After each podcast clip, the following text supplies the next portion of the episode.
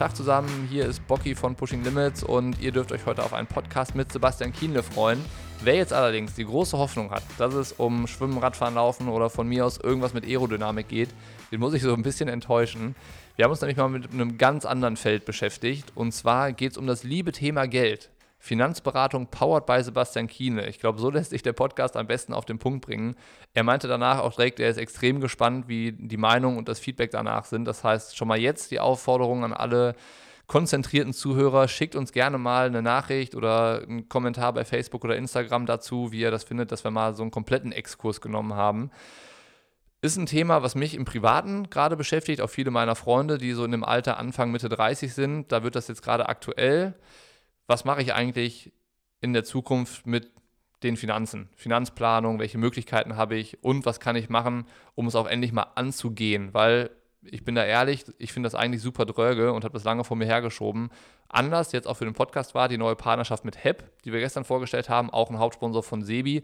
Und alle, die sich jetzt fragen, hä, HEP, was ist das, was, was machen die, worum geht's, denen geht es exakt wie mir vor zwei Jahren, als Sebi mir das erste Mal davon erzählt hat, was das äh, für ein Unternehmen ist, das er da jetzt auf seiner Brust trägt. Von daher haben wir das nochmal kurz zum Anlass genommen, das zu erklären und sind dann mitten im Thema gelandet. Und ich habe das dann auch zum Anlass genommen, um mich kurz darauf hinzusetzen, das Thema in die Hand zu nehmen und endlich aktiv zu werden ich habe das dann Sebi in einer WhatsApp-Nachricht geschickt und er hat dann gesagt, ja, das freut, das freut mich jetzt wirklich, dass es was bewegt hat. Von daher hört mal zu, vielleicht macht das irgendwas mit euch, vielleicht könnt ihr euch was mitnehmen und jetzt wünsche ich euch viel Spaß mit dem Podcast. Wir müssen das Thema ein bisschen einleiten heute und ich habe mir überlegt, ich weiß nicht, ob du dich daran erinnerst, als du mir das erste Mal von deinem neuen Hauptsponsor HEP erzählt hattest. Da saßen wir bei Micha Wagner in der Werkstatt in diesem Hinterzimmer und du hast äh, erzählt, ich habe einen neuen Hauptsponsor und dann hast du, haben wir gefragt, ja wer? Und dann hast du gesagt, HEP. Und dann war so riesig viele Fragezeichen in meinem Kopf. Und dann hast du angefangen zu erzählen, was HEP eigentlich ist und was das bedeutet. Und ich habe danach immer noch nicht so richtig viel verstanden, weil du so weit ausgeholt hast und da re relativ viele Informationen auf mich eingeprasselt sind. Und äh, damit wir die Episode aber dahin bekommen, worum es heute gehen soll, schließlich Finanzberatung, ist ja hoffentlich der Titel von dem Podcast hier am Ende, erklär noch mal, was HEP eigentlich ist. Also man kann sagen, dass HEP sich in drei Bereiche aufteilt, würde ich mal sagen. Also das eine ist der Aufbau äh, von solaren Großanlagen überall auf der Welt, überall da, wo es, Sinn macht. Ähm, und die, die Wartung der Anlagen. Dann der zweite Teil ist quasi der Vertrieb ähm, der Anlagen. Also die Energie wird meistens über sehr langfristige Verträge eben mit ja, loka lokalen Versorgern werden da 20-jährige Verträge abgeschlossen über die Entnahme von der Energie, die über die ähm, Photovoltaikanlagen da ähm, erzeugt wird. Und der dritte Teil ist die Finanzierung von den Großanlagen. Ja. Also es ist ja irgendwie ein Geschäftsmodell, was HEP anbietet, dass man da als äh, Privatperson oder auch als Unternehmen ja Geld investieren kann in diese ganzen, ganzen Geschichten, die du gerade aufgezählt, aufgezählt hast. Genau. Mach, machst du das dann auch oder wie muss man sich das vorstellen, dass du ja. Athlet bei HEP bist? Was bedeutet das? Ja klar, einerseits bin ich natürlich einfach ein Werbeträger dafür, aber ich bin da auch selber investiert. Also das ist letztendlich ein, ein äh, geschlossener Fonds, der aber zugänglich ist eben für Privatanleger und die können da Geld einzahlen wenn der Fonds dann eben äh, genug Geld eingesammelt hat, dann wird ein neues Projekt realisiert. Und äh, wie gesagt, das ist eine sehr langfristige Geldanlage. Hm, äh, man muss auch ganz klar sagen, dass das Geld natürlich dementsprechend lange auch gebunden ist in diesem Fonds. Aber dementsprechend äh, aus, ja, gut, gut sind auch die, die Vergütung, also die Rendite ist da 5, 6 Prozent. Das ist in der jetzigen Phase natürlich äh, ja, extrem gut, muss man sagen. Aber dafür ist, wie gesagt, das Geld auch, auch langfristig gebunden. Man sagt ja eigentlich so, über Geld spricht man nicht. So, das ist ja so weit ja. verbreitet die Meinung. Und als Profi-Triathlet, keine Ahnung, ist es für viele, glaube ich, auch ein Mysterium, was verdient man da eigentlich an Geld und äh, was macht man nach der Karriere, weil es ist ja nicht so, dass du bis du 60 bist, äh, bis du in Rente gehst, dann den Sport machst und so. Ab wann hast du dich mal angefangen, so mit Thema Finanzen, Finanzplanung und so zu beschäftigen? Weil ich merke das jetzt gerade bei mir, so Anfang, Anfang 30, bald Mitte 30, das erste eigene Geld verdient und ähm, dann irgendwann fängt man mal an, von diesem Status im Hier und Jetzt zu leben. auch in die Zukunft zu denken und zu überlegen, okay, was, was mache ich jetzt eigentlich, wenn ich Geld verdiene, um da auch langfristig was von zu haben und so. Ist das bei dir schon immer Thema gewesen oder wann hast du angefangen, so über Finanzen und äh, richtig Wirtschaften und so nachzudenken? Ja, das ist eigentlich ganz interessant, weil genauso wie du sagst, so dieses über Geld spricht man nicht. Ich glaube, das ist vor allen Dingen in Deutschland äh, leider so ein Sprichwort, an das sich viele halten und auch ähm, bei uns ist über Geld wenig äh, gesprochen worden, in der, in der Familie auch. Ich glaube, wenn ich meinen Eltern irgendwas in Anführungszeichen vorwerfen kann, also ich hatte eine extrem gute Kindheit, ich will ihnen gar nicht vorwerfen, dass ich nicht viel erben werde. Das ähm, spielt in dem Fall keine, keine so große Rolle.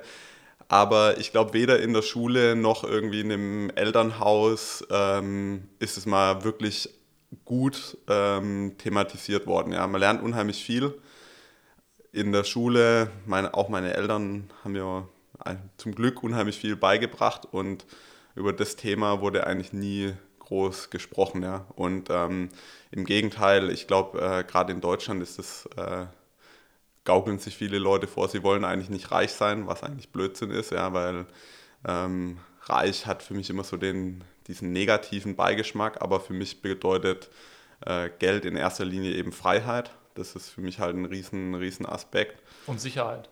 Ja, genau. Ja, das sind die zwei Aspekte, Freiheit und Sicherheit. Und ähm, das erste Mal wirklich damit beschäftigt oder mich angefangen dafür zu interessieren.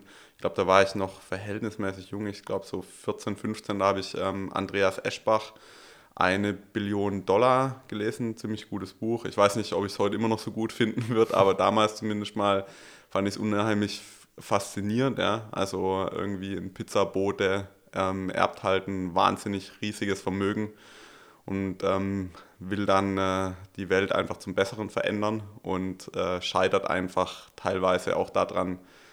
Ähm, ja, ich, ich will jetzt keine ganze Buchbeschreibung da machen, aber es ganz, war ganz interessant, hat mich zum Nachdenken gebracht.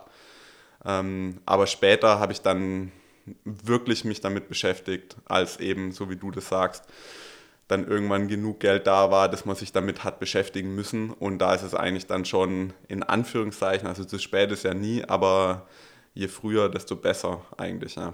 Wo, was ist dir denn so aufgefallen oder wo bist du dann an Grenzen gestoßen, wo du gedacht hast, boah, so ein bisschen Vorbildung oder Vorahnung oder in der Schule kriegt man ja auch viel Wissen aufgedrückt, das an, was man zu dem Zeitpunkt gar nicht haben möchte, weil man auch nicht versteht, wofür brauche ich das irgendwann mal. Aber was sind dann so die Sachen, die dir aufgefallen sind, boah, eigentlich habe ich von dem ganzen Thema echt wenig Ahnung. ja, ich glaube, das ist wie äh, eigentlich fast alle Themen, mit denen ich mich irgendwann mal intensiver beschäftigt habe. Sobald du dich überhaupt anfängst damit zu beschäftigen, merkst du sofort, du hast eigentlich leider keine oder viel zu wenig Ahnung. Oder was dann noch schlimmer ist, du hast äh, von manchen Sachen irgendeine Idee, die dann aber auch noch komplett in Anführungszeichen falsch ist. Ja. Also noch schlimmer wie keine Informationen sind dann immer eigentlich noch die falschen Informationen. Und ähm, gut, wirklich, sag ich mal, intensiver damit beschäftigt habe ich mich dann eigentlich, ähm, als mich irgendwann mal mein Bankberater angerufen hat und gesagt hat, ja, auf meinem Girokonto, da liegt ein nicht unerheblicher Geldbetrag und ähm, ob ich denn damit nichts machen will. Und dann habe ich halt mir erstmal überlegt, ja, so, also klar hatte ich schon so eine grobe Ahnung, aber was, was ist damit konkret gemeint, was machen? Eben, ja. Und ähm, ja, weil ich da halt auch nicht völlig äh, irgendwie ähm, unvorbereitet in so ein Gespräch gehen wollte, weil natürlich wurde mir beigebracht, so die, die Banken und, und so weiter, das sind alles äh, die, die bösen Abzocker. Ähm, habe ich dann gedacht, okay, so eine gewisse Vorbildung, mit der soll ich schon in das Gespräch gehen. Und ähm, dann habe ich mal irgendwie, keine Ahnung, äh, Geldanlage für Dummies oder irgendwie sowas gelesen. Äh, und danach habe ich dann schon relativ schnell Geldanlage für Fortgeschrittene gelesen. Und dann das nächste Buch war dann, glaube ich, schon über moderne Portfoliotheorie und keine Ahnung. Also das hat sich dann innerhalb von irgendwie zwei Wochen ähm, hat sich das ziemlich schnell eskaliert, das ganze Thema, weil ich halt auch festgestellt habe, dass eigentlich ähm, so die Grundhaltung, die wir auch ähm, in unserem Studium sage ich mal, hatte. Also so der ähm, Mistkarren ähm, der Physikfachschaft äh, vor, die, vor die Fachschaft der BWLer. Das ist so ein, so ein Standardrepertoire ähm, immer gewesen bei uns. Aber das, sage ich mal, ähm, Geldanlage auch viel mit, mit Physik zu tun haben kann oder mit Mathematik, ähm, das ist mir dann eigentlich klar geworden und dann erklär, mich, erklär das vielleicht mal, was das zusammen äh, zu tun hat.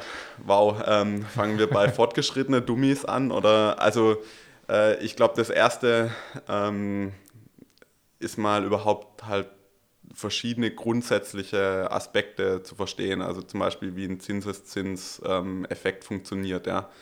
Ähm, das, wenn du irgendwas mit Mathematik am Hut hast, dann weißt du halt relativ schnell, wie schön eine exponentiell steigende Kurve aussehen kann, vor allen Dingen, wenn sie halt äh, deinen Kontostand widerspiegelt und nicht die Corona-Zahlen.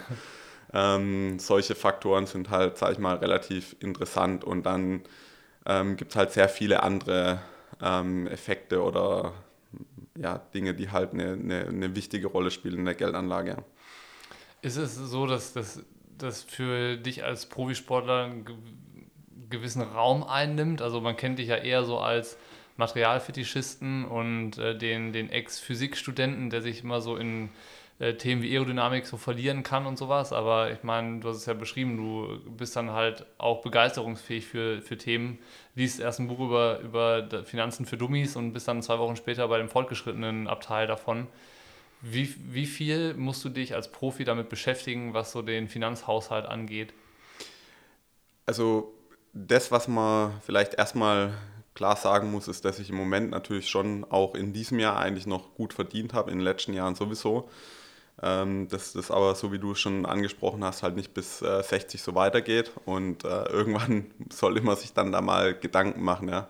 Und gut, der Vorteil ist mit Sicherheit, dass man in unserem Sport oder dass ich in dem Sport erst mit Mitte 20 angefangen habe, wirklich Geld zu verdienen. Äh, ich glaube, wenn ich irgendwie mit 17 oder 18 das Geld verdient hätte, dann hätte ich mir wahrscheinlich auch als erstes mal ein Lamborghini gekauft oder so. Ähm, zum Glück äh, kommt das Geld da schon zu einem Zeitpunkt, wo du ein bisschen reifer bist und halt weißt, okay, du willst auch in 20, 30 Jahren vielleicht noch gut leben und ähm, das, was bei uns halt ein total kritischer Faktor ist, was ich immer wieder festgestellt habe als Sportler, auf der einen Seite ist unheimlich viel unplanbar. Das gilt sowohl für deine Karriere als auch eben für das, was danach kommt. Ähm, und du bist aber gleichzeitig total risikobereit, ja, weil du halt, ähm, ich nehme nur mal zum Beispiel das Rennen in Bahrain, wo äh, ich einen wahnsinnigen Tag hatte.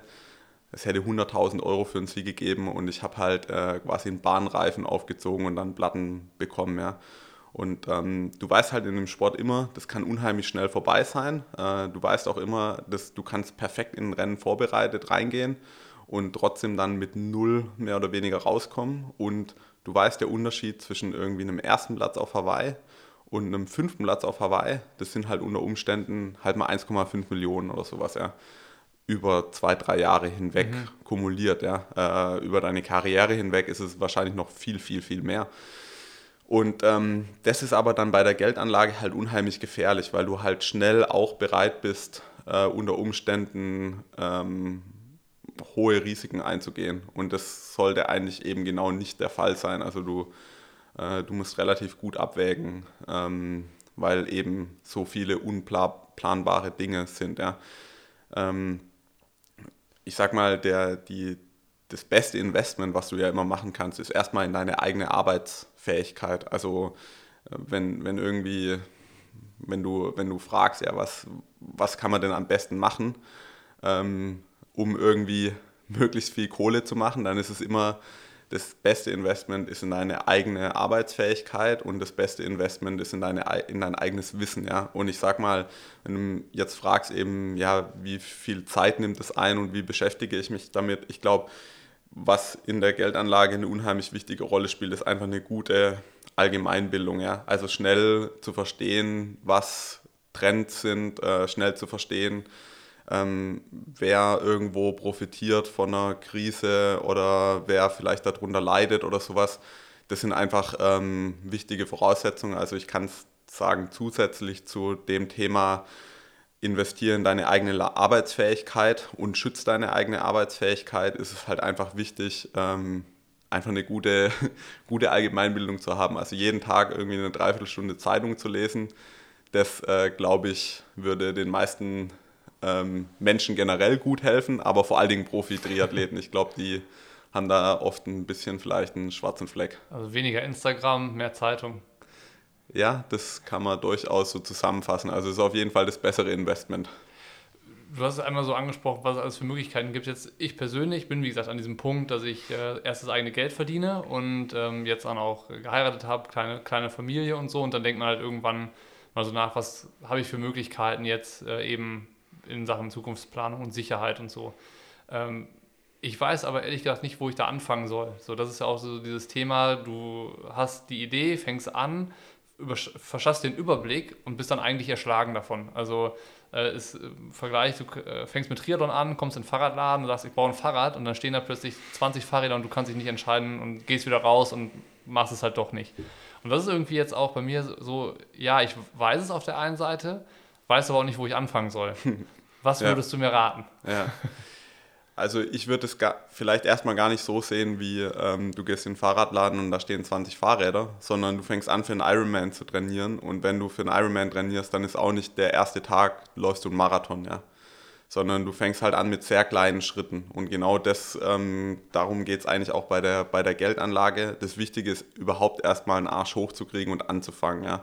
Und dann führen eben auch viele kleine Schritte am Ende zu einem echt äh, nicht beträchtlichen, äh, nicht unbeträchtlichen ähm, Vermögen oder halt du erreichst dann irgendwann halt ein, ein gewisses Ziel. Äh, an deiner Stelle ist es natürlich immer so, man muss die Gesamtsituation betrachten, das ist erstmal wichtig. Also das, was ich schon gesagt habe, äh, investiere in deine Arbeitsfähigkeit, investiere quasi da, da, da rein, dass du halt ähm, mehr mit deinem, mit deinem Job verdienen kannst ja, ähm, und sichere deine Arbeitsfähigkeit. Also zum Beispiel als erstes mal abzuklären, welche Versicherung brauchst du sozusagen. Ja? Also brauchst du vielleicht eine Berufsunfähigkeitsversicherung. Für viele Leute macht es tatsächlich Sinn. Jetzt zum Beispiel in meinem Fall ist es wirklich abartig teuer, ein Profisport-Einkommen irgendwo zu versichern. Also das sind halt schnell äh, hohe fünfstellige Beträge, die du da im Jahr eigentlich ausgeben müsstest für die Versicherung. ja. ähm,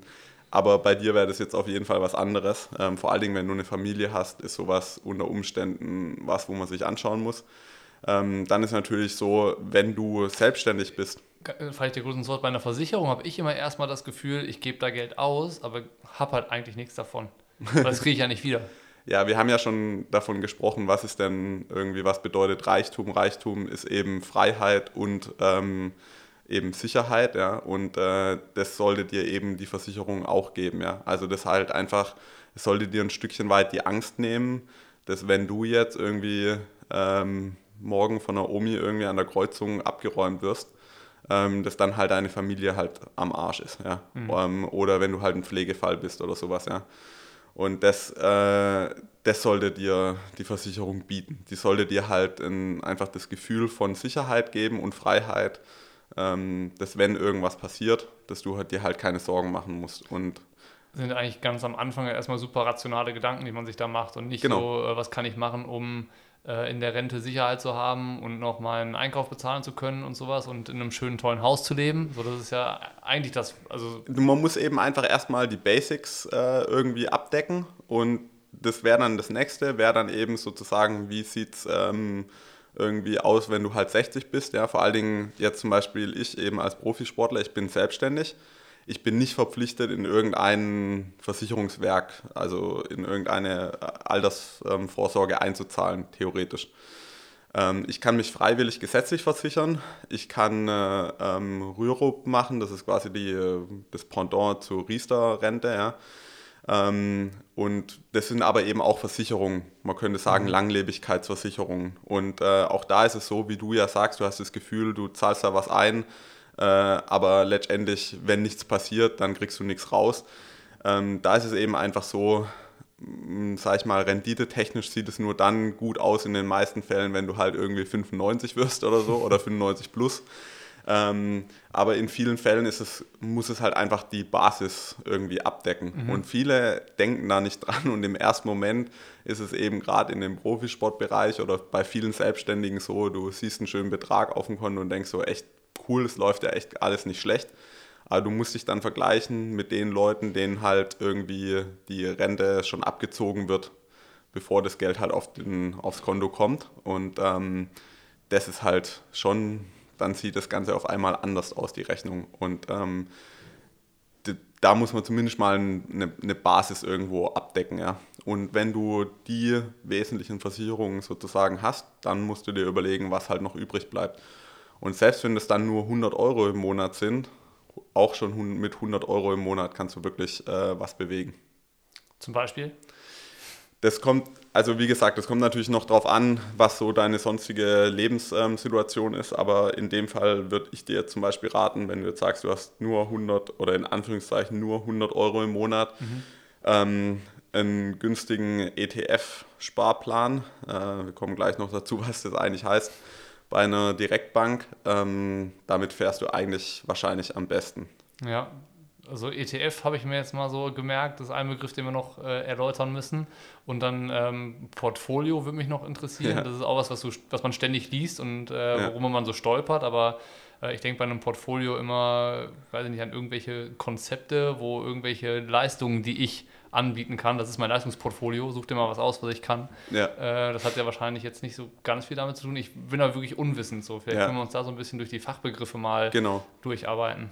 Also ETF heißt Exchange Traded Fund. Das bedeutet einfach nur, dass es einen bestimmten Index gibt, also in Deutschland zum Beispiel den DAX, den SDAX, den MDAX, den TechDAX, weltweit ähm, gibt es zum Beispiel den MSCI World, das sind ähm, über 3000 ähm, Werte weltweit.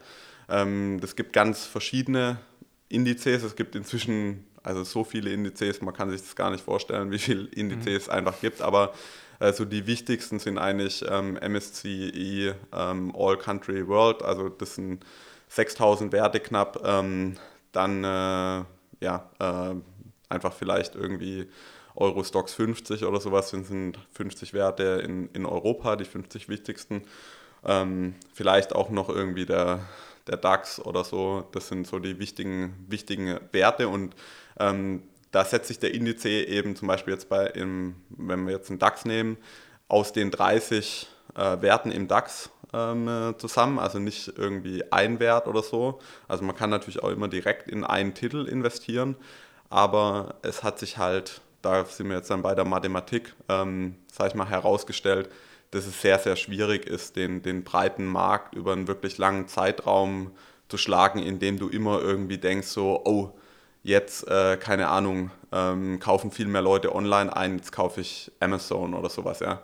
Das funktioniert immer, für einen gewissen Zeitpunkt kann das ziemlich gut funktionieren, aber das kann eben dann auch einfach mal böse in die Hose gehen, weil eine der grundlegenden Dinge bei der Geldanlage ist immer niemals alle Eier in einen Korb legen. Und ähm, da ist es einfach so, dass wenn du mit 100 Euro im Monat kommst, dann kannst du aber trotzdem halt eine, eine sehr breite Diversifikation ähm, erreichen, eben in über 6000 Titel.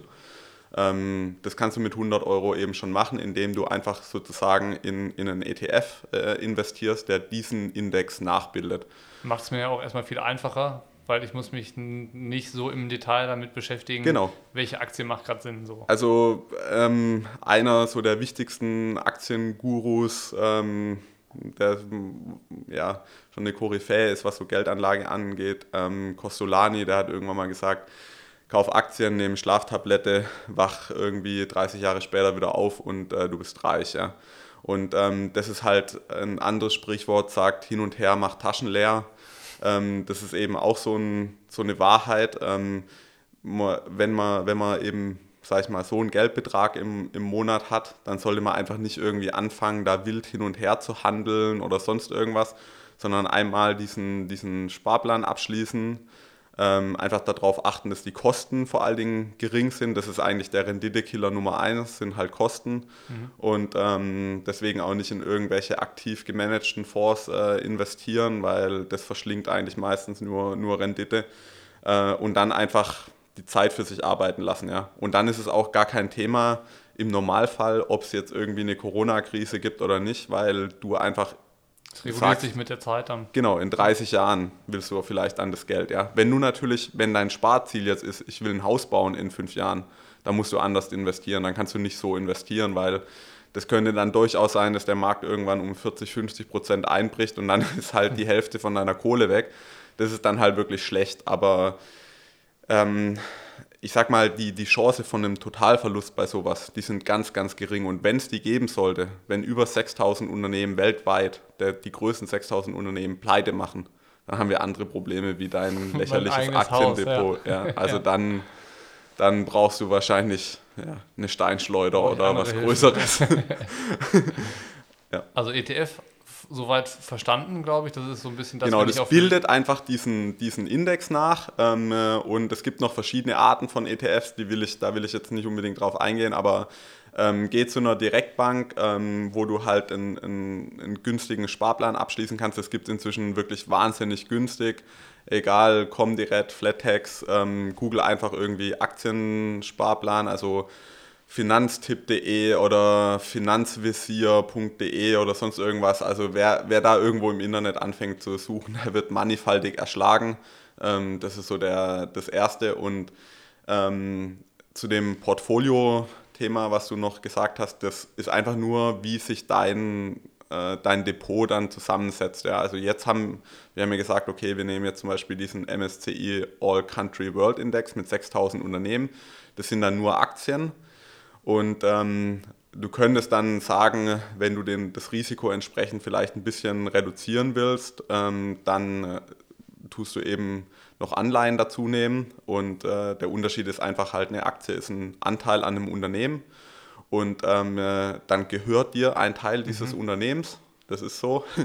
Ähm, äh, und äh, wenn du halt eine Anleihe kaufst, dann kaufst du letztendlich quasi, leist du dem, Geld unter, äh, dem Unternehmen Geld. Also ein Unternehmen kann eben sich einfach auch so Geld leihen, indem es halt Anleihen ausgibt. Ja. ja. Kurz den Brückenschlag zu HEP, das war ja auch die Einleitung, ja. ähm, weil da diese Portfolios ja im Angebot sind im Moment genau. eins auf jeden Fall mal für mich als Privatmensch. Ich glaube, 20.000 Euro kann ja. ich über 20 Jahre ähm, quasi investieren.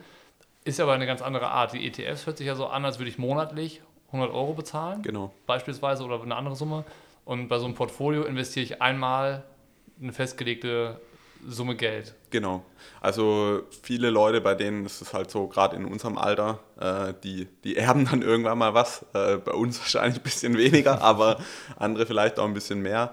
Oder du gewinnst eben ein Rennen, dann hast du halt auch unter Umständen schnell einmal viel äh, Geld. Und äh, was halt das Schöne daran ist, ist halt eine extreme Stabilität. Also du hast halt ein passives Einkommen und das ist halt für sag ich mal, jemand wie mich halt was total Interessantes, weil es geht eben darum, dass wenn ich in, sag ich mal, fünf Jahren oder drei, vier, zehn Jahre, keine Ahnung, äh, den Sport irgendwo äh, an den Nagel hänge, ähm, dass dann einfach meine Anlagen so eine Rendite für mich erwirtschaften, dass ich halt äh, auch jährlich, monatlich halt über Dividenden, über Zinsen äh, sozusagen halt ein gewisses Einkommen habe, mhm. ähm, das zumindest mal einen gewissen Grund, äh, ja, eine gewisse Grundausgabe irgendwo absichert. Und so eine Anlage ist halt so, die schwankt nicht. Ähm, die ist halt, die, die ist immer gleich viel wert. Die, die Kurse an der Börse, die können halt immer schwanken. Und ähm, da sind halt einfach die Renditen sehr, sehr stabil und sehr planbar. Und deswegen ist es halt eine ganz gute ähm, Ergänzung. Ja, also wie gesagt, ich würde da nicht alles ähm, in, eine, in eine Anlageform irgendwo stecken, aber sag ich mal, ab einem Anlagebetrag von, sag ich mal, 80.000, 90.000 Euro macht sowas dann unter Umständen auch Sinn. Ist das nachher auch Typsache, für was ich mich da entscheide? Weil so, wenn ich überlege, so ETFs, es ist dann auch, ja, jeden Monat geht ein fixer Betrag weg. Das ist wie so eine. Disziplinierung, das ist eine der wichtigsten, wichtigsten Sachen, egal ob das eine, eine Rentenversicherung ist oder eben so ein Sparplan. Ähm, ich glaube, der, der, der schöne Effekt von sowas ist immer, dass es eine disziplinierende Wirkung hat und das Geld ist dann weg von deinem Konto, dann kannst ja. du es eben auch halt auch schon nicht ausgeben. Ja. Du musst dann immer wieder tätig werden, um sozusagen kon zu konsumieren und ähm, das ist halt immer, sag ich mal, der größte Feind letzten Endes ist halt, wenn das Geld einfach irgendwo rumliegt, dann wird es halt irgendwann auch für irgendwas ausgegeben, auch wenn du es vielleicht gar nicht wirklich brauchst oder so. Und wenn du es halt in so eine sehr langfristige Geldanlage auch gesteckt hast, die unter Umständen halt 20 Jahre läuft, dann denkst du an das Geld einfach irgendwann nicht mehr. Du hast nicht mehr das Gefühl, es gehört sozusagen dir, ja, sondern es ja, ist halt weg, so. genau aus dem Augen, aus dem Sinn und irgendwann ähm, findest du es dann halt wieder, wie ja. wenn du dir halt irgendwie ein Huni in die Jeans-Tasche steckst und dann drei Jahre später mistest du irgendwie die Jeans aus und findest den wieder, freust du dich wie Bolle, ja, äh, obwohl er eigentlich ja nie weg war. Aber ähm, zusätzlich gibt es halt dann noch jährlich Zinsen, die dich daran erinnern, dass das Geld noch irgendwo arbeitet, sozusagen. Ja. Finde ich persönlich, klar, ist was, äh, muss jeder für sich entscheiden, finde find ich viel angenehmer. Wenn einmal der, der Batzen weg ist, sozusagen, und ich den vielleicht irgendwann aus dem Sinn verliere, und irgendwann kriege ich die Benachrichtigung, hier, äh, hier kriegen Sie Ihr Geld plus Zinsen zurück. Ja, das hat immer seine Vor- und Nachteile. Also letztendlich, wenn das Geld so lange gebunden ist, das ist auch ein Grund, warum es so eine hohe Verzinsung gibt, ja, weil das Geld eben so lange fest gebunden ist. Aber gleichzeitig musst du dir auch in deiner Situation immer überlegen, das könnte halt irgendwas passieren, ja. Also mhm. was weiß ich, äh, du brauchst halt schnell Kohle, weil äh, deine Frau halt doch dummerweise noch Drillinge gekriegt hat, ja. äh, oder schönerweise in dem Fall dann wahrscheinlich, aber halt du brauchst schnell Kohle. Weil ein Auto kaputt gegangen ist. Ja, zum Beispiel. Und ähm, deswegen sagt man halt immer so, ja, drei Monatsgehälter sollten, solltest du eigentlich immer liquide haben irgendwo auf deinem Tagesgeldkonto oder halt Girokonto, wie auch immer. Aber der Vorteil von so einem äh, Aktienportfolio ist halt im Normalfall, dass es relativ liquide ist, dass du halt wirklich von einem auf den anderen Tag alles verkaufen kannst, ja. Ähm, und das geht halt bei so einer langfristigen Geldanlage nicht. Das geht auch bei einem Haus nicht. Äh, da kannst du auch nicht irgendwie morgen sagen, ich brauche die Kohle jetzt fertig.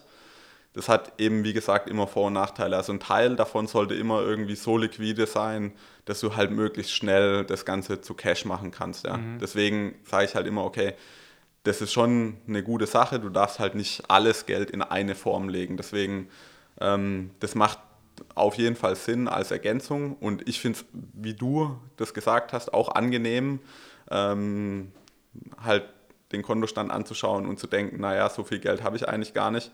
Aber es ist halt irgendwo, sag ich mal, gut, gut verstaut sozusagen, ja. Ich kann mir relativ gut vorstellen, wenn man einmal durchgestiegen ist und äh, so seine seine Fälle so ein bisschen verteilt hat, dass es anfängt auch Spaß zu machen. Also dass das, das ist auch, die Gefahr. Ja, das wäre jetzt die nächste Frage. Wenn man jetzt so äh, Profi-Triathlet ist und den ganzen Tag schwimmt, Radfährt und läuft, dann ist ein Großteil der Zeit ja weg oder jetzt so ein Jahr wie in dem wir jetzt äh, gerade stecken. Dann hast du ja plötzlich auch nochmal mehr Zeit. Ist es dann verlockend und zu sagen, jetzt, ich fange jetzt mal an zu, zu zocken oder zu spielen oder mich auszuprobieren mit dem Geld? Oder ist das eher dann auch am Ende wieder Typsache? Absolut. Also das, wie ich gesagt habe, ähm, ich sehe das bei, wenn ich mit anderen Athleten spreche und so, ähm, weiß ich immer, dass also gerade Profiathleten unheimlich äh, risikoaffin sind und auch bereit sind, da teilweise völlig dumme Risiken einzugehen, aber teilweise auch Sachen zu machen, die ich einfach, wo ich einfach auch moralisch, sage ich mal, zumindest mal für schwierig halte oder für wenig sinnvoll halte. Ähm, was wäre das zum Beispiel? Naja, ich will jetzt nicht wieder ewig weit ausholen, aber letztendlich ist es immer so, ähm, du bestimmst, also wir wissen, Geld regiert die Welt, ja, und mit deiner Geldanlage bestimmst du auch, wo, wo der Dampfer halt hinfährt, ja. Das ähm, ist halt schon so. Mhm. Äh, du denkst zwar, mit deinen 100 Euro machst du das nicht, aber das sind halt, was weiß ich, wie viel, zig Millionen Menschen äh, auf der Welt, die halt äh, das Gleiche machen und dann bewegt sich da halt schon was, ja. Und ähm, äh, einem Unternehmen Geld zu geben, das ist ja eigentlich erstmal was total Sinnvolles. Also das ist auch immer was, wo ich mir schwer getan habe. Äh, also wenn man eben über Geld spricht, ja, Aktionär, Aktionär hört sich an irgendwie fast wie ein Schimpfwort, ja. Aber ich meine, ähm, ich finde eigentlich, dass es die sozialistischste aller Ideen ist, äh, dass die Bürger Anteile an den Unternehmen haben, die wir hier in Deutschland haben, ja. Und ähm, man muss ja auch wissen, dass wenn du jetzt zum Beispiel eine, also eine direkte ähm, Aktie besitzt jetzt von Daimler oder sonst irgendwas, dann kannst du auf der Hauptversammlung kannst du da mitsprechen letzten Endes. Ja, das mache ich natürlich auch nicht, weil ich habe die Zeit nicht, aber ich gebe quasi meine Stimmanteile halt an Aktionärsvertreter ab, die dann halt in bestimmten Fällen so entscheiden, wie ich das halt will. Und ähm, das ist äh, durchaus eine gewisse Verantwortung. Und ähm, was das Zocken dann angeht, also es gibt halt inzwischen mannigfaltige Optionen, ähm, da wirklich sich zu betätigen wie im, in einem Casino. Und das macht halt, also es macht wenig Sinn erstens und mhm. ähm, es führt halt auch einfach zu, zu falschen Anreizen, meiner Meinung nach, ja. Und ähm, genau, also das ist ja auch einer der Themen, sag ich mal, was das, was HEP angeht, ist halt, dass du nicht nur, äh, dass es nicht nur eine Geldanlage letztendlich ist, sondern dass du damit halt auch einfach dieses Schiff eben umsteuerst oder halt in die Richtung steuerst, wo ich sie eben zum Beispiel auch für, für sinnvoll äh, erachte. Ist jetzt ein bisschen äh, schwierige Situation, weil ich meine, du bist HEP-Athlet und äh, wir haben auch eine Partnerschaft mit HEP und das ist jetzt dann relativ schnell, wird es ja als Werbung abgestempelt. Aber um das nochmal so äh, verständlich zu erklären, ist es ja eigentlich so, wenn ich ich gebe mein Geld ja in andere Hände so ein bisschen und dann möchte ich ja auch, dass das da landet, wo ein Unternehmen ist, das in Anführungszeichen gute Sachen macht oder wo ich auch als Person voll dahinter stehen kann, was mit meinem Geld passiert. Und äh, wenn ich jetzt dann eben an unser Beispiel HEP denke, finde find ich es aller, an aller, allererster Stelle erstmal cool, die sind im Triathlon aktiv. So, ne? Die unterstützen den Sport, da sind coole Athleten unter Vertrag, wir haben ein Team. Ähm, finde ich erstmal sympathisch. Und wenn man dann sich damit beschäftigt, was machen die halt dann noch so in Solarenergie zu investieren und ähm, in, in eine Richtung zu gehen, die halt auch mit Nachhaltigkeit zu tun hat und sowas, dann, dann überzeugt mich das ja so nachhaltig. Ist sowas Thema unter Athleten, dass man halt auch äh, sich über Sachen, wo man weiß nicht, sich daran beteiligt oder Geld rein investiert oder auch Athlet als sein Gesicht hergibt, ist, dass man darüber diskutiert? äh, ich diskutiere gern mit den Athleten, ja. Aber in, in den meisten Fällen ähm, muss ich sagen, also ist der Horizont da relativ eng. Also äh, muss man nur mal anschauen, ähm, für was die, was viele andere Athleten so, so stehen und Werbung machen. Also da habe, glaube ich, da ist in, ersten, in erster Linie ähm, sind da die Dollarzeichen in den Augen und ähm, äh, Aber kannst du es nicht auch ein Stück weit nachvollziehen? 100 Prozent, 100 Prozent. Also ich meine, ähm, in, in so einer komfortablen Situation zu sein wie ich, wo man eben auch, äh, sag ich mal, Sponsoren vielleicht ablehnt, ähm, wo man nicht 100 Prozent dahinter steht, äh, das, die muss man sich erstmal erarbeiten, die mhm. Position, ja. Aber ich glaube, genau deswegen hat man dann auf einmal so eine Verantwortung, weil das eins der größten Probleme und ähm, da kommen wir vielleicht wieder auf den Anfang zurück äh, mit dem Buch Eine Billion Dollar, ist halt, ähm, du kannst mit dem Geld, im Normalfall machst du eigentlich nur Unfug. Also das ist egal, was du machst. Geld bedeutet letztendlich immer, du fängst an, völlig äh, wie von Sinn zu konsumieren in irgendeiner Form. Ja? Also, weil du fängst dir halt an, Sachen zu kaufen, die einfach wenig äh, Sinn machen. Also dein Haus ist halt größer, du hast halt dann drei Autos anstatt äh, irgendwie keins oder eins. Mhm. Ähm, dein Fernseher wird halt größer äh, und, und, und lauter so Sachen, aber damit machst du letztendlich die Erde kaputt. Ja. Das ist halt das, das, was eigentlich schade an der ganzen Geschichte ist. Also schon ähm, sich halt erstmal zu überlegen, dass halt äh, das Geld immer bedeutet, dass es irgendwann ausgegeben wird und konsumiert wird und damit irgendwo ein Schaden entstehen könnte. Ähm, ich glaube, da denken die wenigsten Leute dran. Das ist auch erstmal eine Vorstellung, die einem, wenn man sie wirklich denkt, auch Angst machen kann. 100 Prozent. Also ähm, da geht ja dann auch ein Stückchen weit ähm, Spaß verloren an der ganzen Geschichte. Und ich glaube, das ist eigentlich so die Aufgabe unserer Generation. Ähm, wow, ich finde irgendwie, es wird schon fast ein bisschen episch, was wir gerade hier machen, aber ähm, so diesen Trend halt ein kleines bisschen umzukehren. Ja? Also äh, eben halt, äh, das fängt im Kleinen an, ähm, dass du dir halt irgendwie ähm, mehr Geld ausgibst in einem Restaurant, wo du halt weißt, hey, die, die, die verwenden hier lokale äh, Sachen irgendwie, ähm, wie halt irgendwo ähm, in einem Sterne-Restaurant, wo halt, was weiß ich, die, die Pilze aus Hawaii eingeflogen werden oder sonst irgendwas, ja. Ähm, ich glaube, das ist, das sind halt nicht unwichtig, ja. Und dann, dann kann Konsum eben auch wieder, wieder Spaß machen und, äh, und gleichzeitig noch was echt Gutes bewegen, weil prinzipiell ist ja immer so, wenn du das Geld ausgibst, das ist ja eigentlich gut, weil dann haben andere was davon. Weil wenn das Geld einfach nur irgendwo rumliegt, ähm, haben die wenigsten was davon. Also. Aber ich muss auch ehrlich sagen, das ist jetzt bei mir noch gar nicht so lange her, dass ich, da, dass ich für sowas überhaupt gar kein Verhältnis hatte. So, ich habe halt einfach gemacht und getan und ähm, nicht großartig mir Gedanken dazu gemacht, sondern ich habe gesagt, ja, das kann ich mir leisten, darauf habe ich jetzt Lust, ich schlage zu, so mehr oder weniger. Aber du, du sagst ja, es setzt so ein, äh, so ein Bewusstsein für, dafür ein. Ähm, aber du hast gesagt, vielleicht ist das die Aufgabe unserer Generation, aber ja, wie soll man das machen? Also klar, wir nehmen jetzt einen Podcast auf, den hören auch, ich weiß nicht wie viele tausend äh, Triathleten und ja. Ausdauersportler, das ist dann schön, aber was für Möglichkeiten hat man? Also zuerst mal, genau wie du sagst, ist sich damit beschäftigen zu können, ist überhaupt schon mal ein Zeichen, dass du es halt ziemlich weit äh, geschafft hast äh, auf der Maslow'schen Bedürfnispyramide. Google das mal. Ähm, Werde ich das, müssen. das äh, lernt man auch äh, in irgendeiner tollen BWL-Vorlesung. Aber ähm, so Leute, die halt, sag ich mal, auf Stufe 1 oder 2 der, der Entwicklung sind irgendwo in Afrika, ähm, die machen sich über so Sachen keine Gedanken. Und das ist auch äh, ganz klar. Also deswegen müssen wir uns aber Gedanken machen, weil ähm, je, je, je größer der Reichtum von einer Nation ist, desto mehr ähm, Ressourcen werden halt einfach verbraucht. Ja.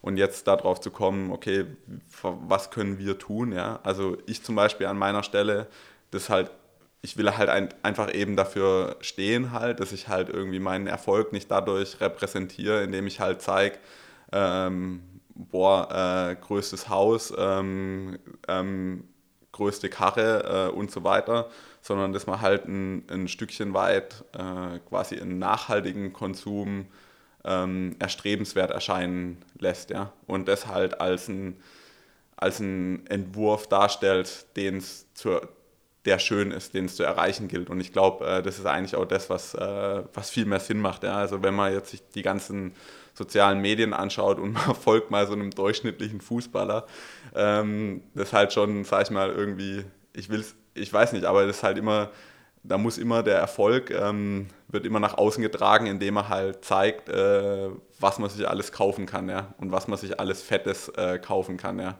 Und ähm, und das finde ich halt, das, da müssen wir irgendwie halt ein Stückchen weit davon wegkommen, dass das quasi ein Zeichen von Erfolg ist. Ähm, wer halt mehr Autos hat und, äh, und, und so weiter, oder wer halt am wenigsten nachhaltig konsumiert, der hat es irgendwie geschafft bei uns in der Gesellschaft.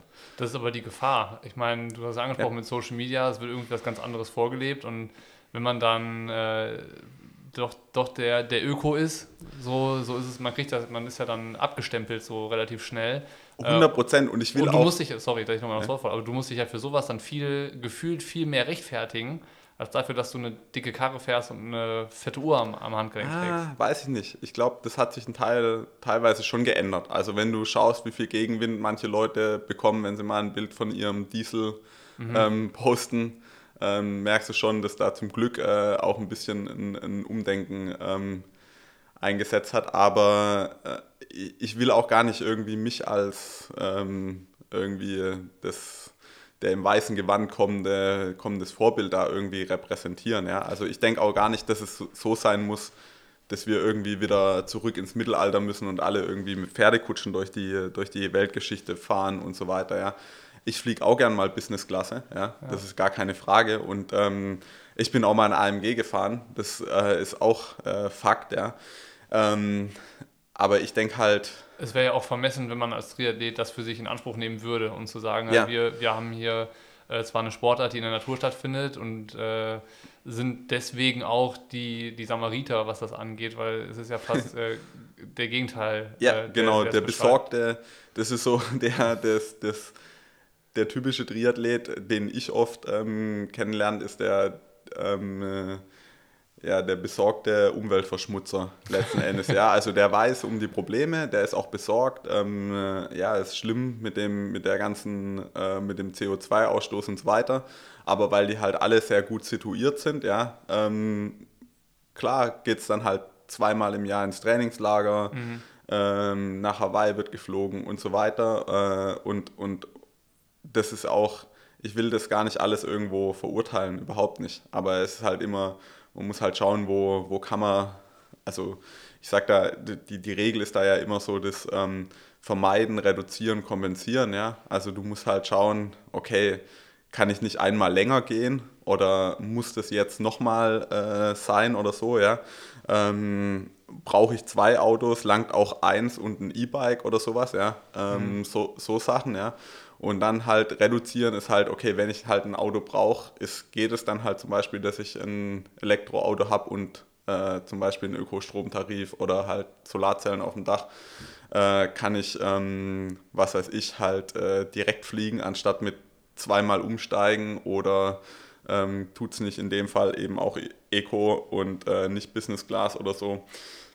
Und dann kompensieren, das ist halt auch was, was ich dann halt im Zweifelsfall eben mache, ist halt äh, mehr oder weniger halt Ablassbriefe, klar, mhm. Ablasshandel. Ähm, aber in dem Fall ist es, ist es nicht so, weil es passiert halt schon wirklich was, ja. Und zwar gleich an in zwei Formen. Also jetzt zum Beispiel, wenn du jetzt ähm, bei Atmosphäre irgendwie einen Flug kompensierst, ja, dann kaufen die halt zum Beispiel einen Solarkocher irgendwo in Afrika und dann holzen die Leute halt da den, den Wald nicht ab und dann haben alle was davon, weil erstens wird halt ein Teil von deinen Emissionen kompensiert, aber gleichzeitig ähm, müssen die Leute da halt nicht ihre Natur kaputt machen, ja. Und das, da haben wir es wieder davon, die Leute, die da leben, die wollen was zu essen. Mhm. Und äh, denen ist scheißegal, ob da jetzt irgendwie äh, deswegen eine halbe Tonne CO2 emittiert wird, ja, weil die denken ans Hier und Jetzt und die haben jetzt Hunger. Und ja, ähm, ja ich denke, so ähm, kann man erstmal für sich vorgehen. Ja. Und ich glaube, das Kompensieren ist ja auch das, was eigentlich zeigt, dass man zumindest mal ein Bewusstsein dafür hat. Ne? Also es beschäftigt einen und äh, man, man ist gewollt, irgendwas zu tun. Aber wir hatten das, als wir nach Hawaii geflogen sind, letztes Jahr haben wir das dann auch mit so einer bei Atmosphäre so kompensiert, den, den Flug. Ähm, und haben das dann, muss ich sagen, im Nachhinein fast blöderweise öffentlich gemacht und haben darüber dann in dem Reisebericht, den wir quasi geschrieben mhm. haben, auch äh, gesagt, gar nicht, weil wir wollten, dass uns die Leute dafür auf die Schulter klopfen, sondern einfach nur zu sagen, es gibt diese Möglichkeit, mhm. sondern, äh, ne, also wenn, wenn ihr das macht, überlegt doch mal, ob das auch was für euch ja. ist, aber wir haben jetzt nicht gesagt, äh, hier, wir sind jetzt die, die Weltretter, wir, wir haben das gemacht, ihr müsst das jetzt auch alle machen, aber das wird einem relativ, das wurde uns dann irgendwie so, so angeheftet, weißt du, so, wie ja. du gesagt hast, so äh, diese, ja, ist ja nur ein ab, moderner Ablassbrief und sowas. Ähm, das ich macht mein, einem schon auch irgendwo schwer, so. Also auch wenn man sagt, man hat da so einen Standpunkt dafür. Das ist ja genau das, was ich meine mit, ähm, dass man da halt äh, eine gewisse Verantwortung hat, sowas halt äh, als erstrebenswert darzustellen, ja. Mhm. Ähm, man kann, wer halt irgendwie denkt, das bringt nichts oder da wird, äh, da steckt sich nur einer irgendwie äh, das Geld in die Taschen und, und ähm, da, da wird nie was passieren oder so, der kann ja einfach vor der eigenen Haustür anfangen, ja. Mhm. Und ähm, das ist halt eben zum Beispiel, also hier bei uns in Mühlacker, ja, ich habe halt ähm, eben so einen Ökostromtarif halt von Stadtwerken und da ist halt, hier fließt halt die Enz, äh, da hast du halt ähm, Wasserkraft, ja, die haben hier irgendwo eine Biomethangasanlage und wir haben da noch Dünger für den Garten.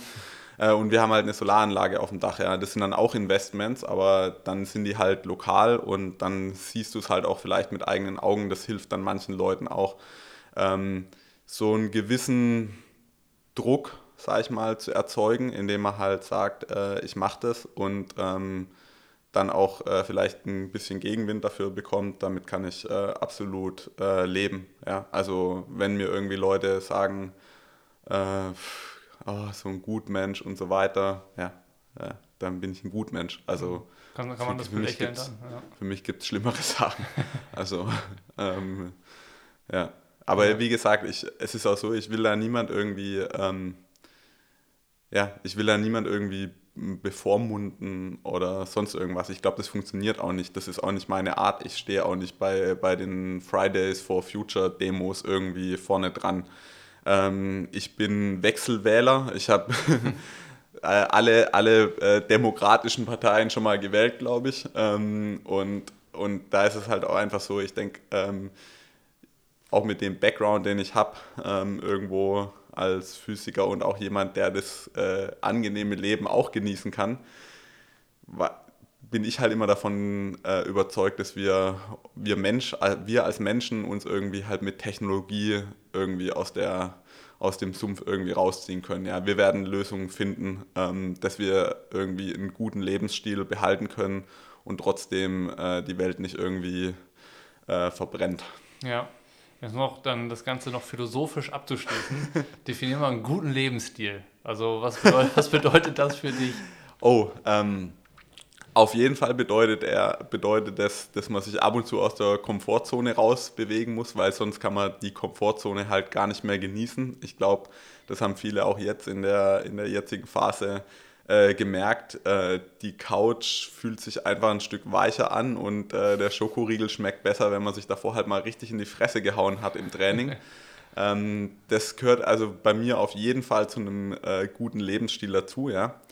Ähm, dann, äh, auch das gelingt mir nicht immer, das muss ich gleich vorneweg sagen, die Sachen, die man hat, eben intensiv zu genießen, ja, und halt nicht immer morgens als erstes, wenn man irgendwie auf dem Klo hockt, äh, Instagram aufzumachen und irgendwie zu gucken, ähm, wie gut haben es die anderen. Das hat in, in wenigsten Tagen in diesem Jahr das irgendwie dazu beigetragen, dass, dass mein Lebensstil besser geworden ist, sondern einfach das äh, zu genießen, was man, was man hat, ähm, ist, glaube ich, ist, glaub ich, cool.